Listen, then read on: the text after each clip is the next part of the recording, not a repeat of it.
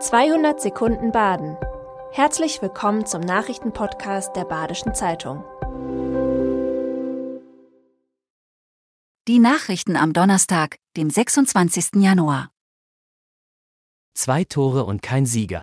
Der SC Freiburg ist nach dem Wolfsburg-Debakel wieder zurück in der Spur. Am Mittwochabend stand es nach einem intensiven Heimspiel gegen Eintracht Frankfurt 1 zu 1. Von Beginn an waren die Gastgeber bemüht, in jeder Aktion einen Tick schneller am Ball zu sein als die Konkurrenz.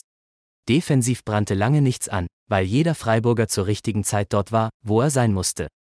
Die Frankfurter gingen vor der Pause in Führung, kurz danach erzielte Matthias Ginter per Kopf den Ausgleich. Bald ist wieder Fasnacht, aber bei den Zünften in Südbaden stapeln sich die Probleme. Mitgliederschwund und Nachwuchsprobleme treffen besonders die kleineren Zünfte. Vor allem Musikgruppen haben sich in der Pandemie mangels Probemöglichkeiten vielerorts aufgelöst oder sind spielunfähig. Außerdem fehlen Helfer, die Kosten sind gestiegen und Sicherheitsauflagen für Partys und Umzüge sind umfangreich.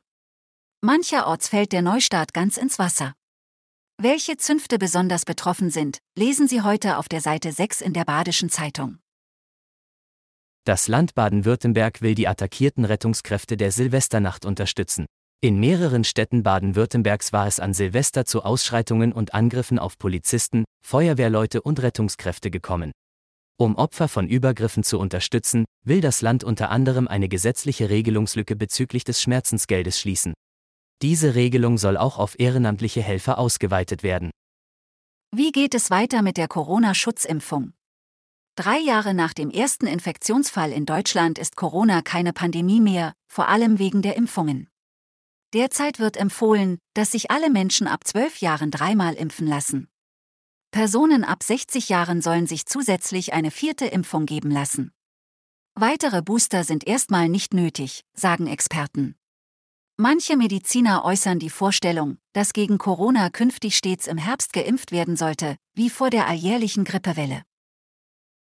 Wo lässt es sich in Freiburg gut und wo noch besser leben? Das wollte die Stadtverwaltung mit einer Umfrage unter Bürgerinnen und Bürgern herausfinden, die alle zwei Jahre durchgeführt wird.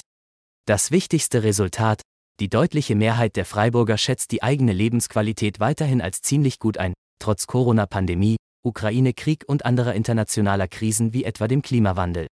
Die verschiedenen Stadtbezirke werden alle positiv bewertet, doch ist die Spanne zwischen dem Top-Bezirk Oberviere und dem Schlusslicht Weingarten groß.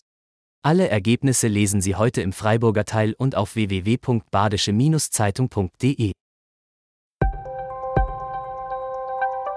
Das war 200 Sekunden Baden. Immer montags bis freitags ab 6.30 Uhr.